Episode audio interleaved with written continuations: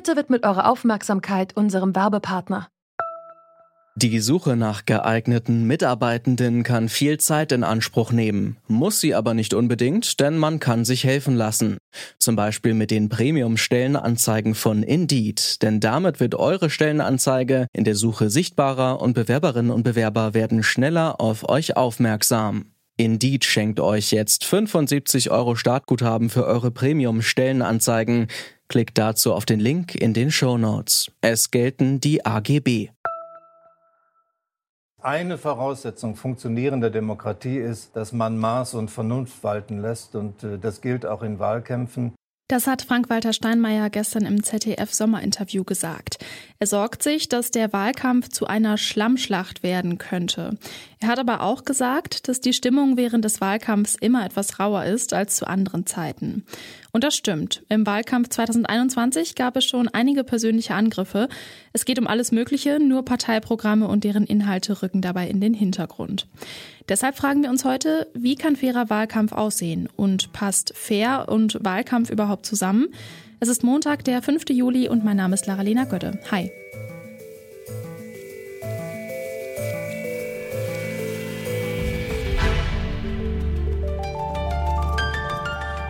Zurück zum Thema. Eine Kanzlerkandidatin, zwei Kandidaten. Zum ersten Mal seit 16 Jahren tritt Angela Merkel nicht mehr an.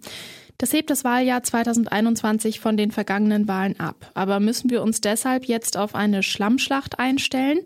Christian Hoffmann glaubt das nicht. Er ist Professor für Kommunikationsmanagement an der Universität Leipzig und forscht unter anderem zu Wahlkampfkommunikation. Also ich, ich bin wirklich kein Freund von Medienbashing, aber ich habe schon das Gefühl, dass dieses Thema schmutziger Wahlkampf im Moment ein bisschen ein mediengemachtes Thema ist. Also was wir, glaube ich, beobachten, ist, dass ähm, der Umgang mit der Spitzenkandidatin der Grünen einfach interessant zu beobachten ist. Das Führungsduo der Grünen hatte längere Zeit sehr positive Medienresonanz. Und ich glaube, man kann schon sehen, dass jetzt die Berichterstattung über Annalena Baerbock ein bisschen kritischer äh, geworden ist. Das wird jetzt interpretiert, als ob der Wahlkampf plötzlich in eine Art Schlammschlacht ausartet. Aber dafür fehlt mir ehrlich gesagt im Moment immer noch das so typische Spielen auf den, auf den Mann oder auf die Frau. Also dass sozusagen ähm, das Aussehen thematisiert wird der Person oder etwas in der Art.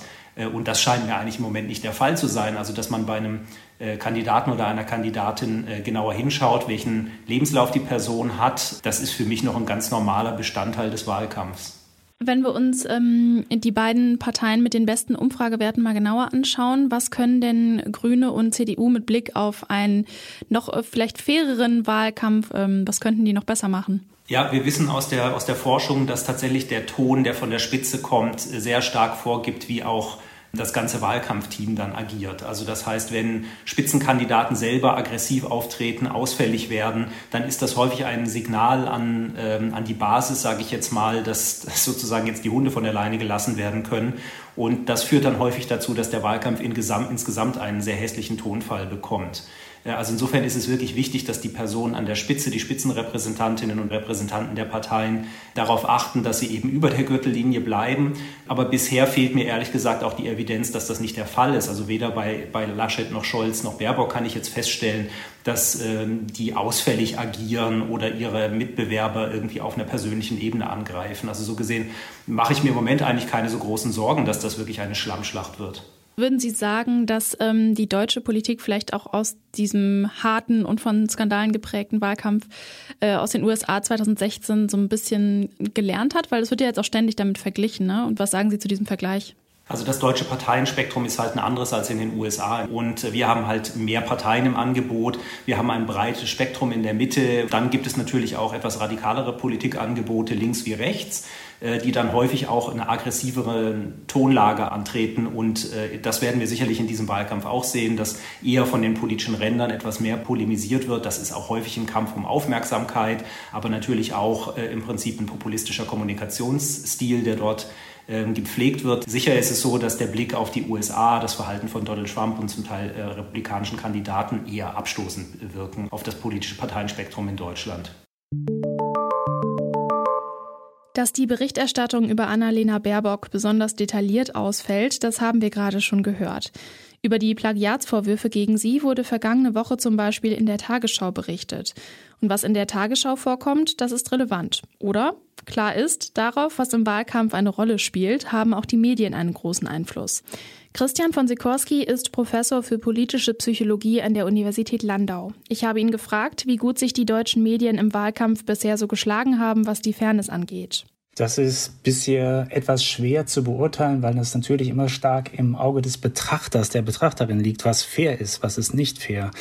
Wenn Medien darüber nicht berichten, könnte man ihnen auch äh, sozusagen vorwerfen, dass sie unfair oder voreingenommen berichten, nämlich dass sie Dinge auslassen. Man kann natürlich darüber diskutieren, ob jede kleine mögliche Normüberschreitung äh, gleich sozusagen in Primetime News dann eben berichtet werden sollte. Das ist sicherlich richtig. Gibt es da auch irgendwie so einen gewissen Effekt von, okay, wenn jetzt die Tagesschau darüber berichtet, dann berichten wir auch drüber? Also, dass es so eine Art Dominoeffekt irgendwie ist? Ja, ganz sicher. Also die Leitmedien in Deutschland haben diese Funktion. Dazu gehören natürlich auch weitere Printmedien, beispielsweise Radio und so weiter, dass sich äh, unter Journalistinnen und Journalisten dann so eine Art Co-Orientierung, wird das äh, genannt, breit macht, dass man sagt, naja, wenn die Tagesschau berichtet, dann äh, sollten wir das auch auf die Agenda nehmen. Wie kann man das als Redaktion kritisch reflektieren? Jetzt vielleicht auch mal so ein Tipp an uns zum Beispiel jetzt als Redaktion von Detektor FM. Das Problem ist immer, Sie als Journalistinnen und Journalisten äh, agieren natürlich auch unter Zeitdruck.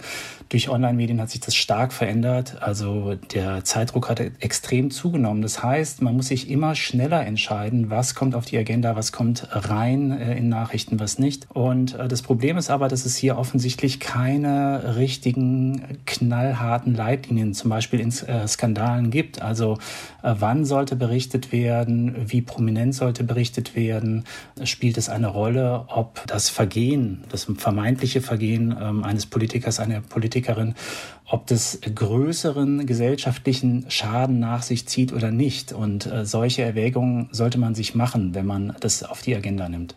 In dieser Berichterstattung, ähm, jetzt zum Beispiel was jetzt die Plagiatsvorwürfe angeht, da scheint ja diese persönliche Ebene, also diese Glaubwürdigkeit zum Beispiel, sehr viel wichtiger zu sein als das politische Programm der Grünen. Warum ist das so? Warum konzentriert sich das jetzt alles so auf diese Person? Ja, das, das wissen wir aus der Forschung eben, dass äh, die Kandidaten, Kandidatinnen zunehmend in den vergangenen Jahren, äh, Jahrzehnten kann man jetzt schon fast sagen, an Bedeutung gewonnen haben. Das hat äh, verschiedenste Gründe. Ähm, es gibt nicht mehr diese Parteibindung bei Wählerinnen und Wählern, also dass man einmal CDU, immer CDU oder einmal SPD, immer SPD. Wir haben wir es viel stärker mit Wechselwählerinnen zu tun und ähm, Medien, die Art der Inszenierung spielen hierbei auch eine ganz wichtige Rolle. Und das eine äh, Gute, was man sagen könnte aus Politikersicht, ist, dass ich jetzt die Chance habe, mich stark zu inszenieren und hierdurch auch Wähler ähm, zu überzeugen, unabhängig von den Inhalten. Zugleich birgt das aber das Problem, skandalisiert zu werden. Also je intimer, öffentlichkeitswirksamer ich mich gebe und zeige in Medien, desto stärker kann ich hierfür auch angegriffen und belangt werden. Und ähm, das ist sozusagen ein zweischneidiges Schwert an der Stelle. Abschließend vielleicht noch die Frage, die generelle Frage, ist denn so ein ähm, Wahlkampf mit Anstand, ist der überhaupt möglich oder würden Sie sagen, das gehört irgendwie auch immer so ein bisschen dazu, so die gewisse Schlammschlacht in Anführungszeichen? Also natürlich ist es möglich. Alle Beteiligten spielen da ihre Rolle. Also das heißt, sowohl die Medien als auch die einzelnen Kandidaten, ähm, Kandidatinnen, aber zunehmend eben auch wir als Gesellschaft. Wir können Dinge auf sozialen Medien kommentieren, Dinge teilen, also alle haben wir eine gewisse Verantwortung.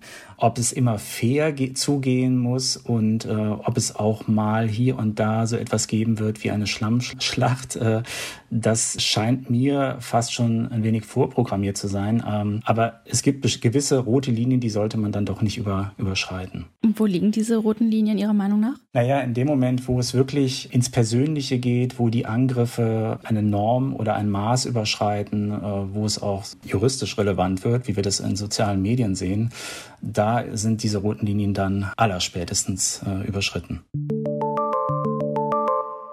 Eine Schlammschlacht ist dieser Wahlkampf noch nicht. Und auch von dem Ton, der bei der US-Wahl 2016 geherrscht hat, ist Deutschland weit entfernt. Was ein wirklich fairer Wahlkampf ist, das ist natürlich auch Definitionssache. Ein Tabu ist es auf jeden Fall, wenn Angriffe ins wirklich Persönliche gehen, da sind sich meine Interviewpartner einig. Um den Wahlkampf fairer zu gestalten, müssen nicht nur Politikerinnen und Politiker auf einen respektvollen Umgangston achten. Jeder und jede von uns kann in den sozialen Medien potenzielle Schmutzkampagnen kritisch hinterfragen und sachlich darauf reagieren. Und dasselbe gilt auch für die Medien, die immer wieder aufs Neue intern abwägen müssen, welche Informationen über Politikerinnen und Politiker wirklich relevant sind und welche nicht. Das war's von uns für heute. An dieser Folge mitgearbeitet haben Lina Cordes, Claudia Peissig und Toni Mese. Chef vom Dienst war Gina Enslin und ich bin Lara-Lena Gödde. Bis zum nächsten Mal. Ciao. Zurück zum Thema vom Podcast Radio Detektor FM.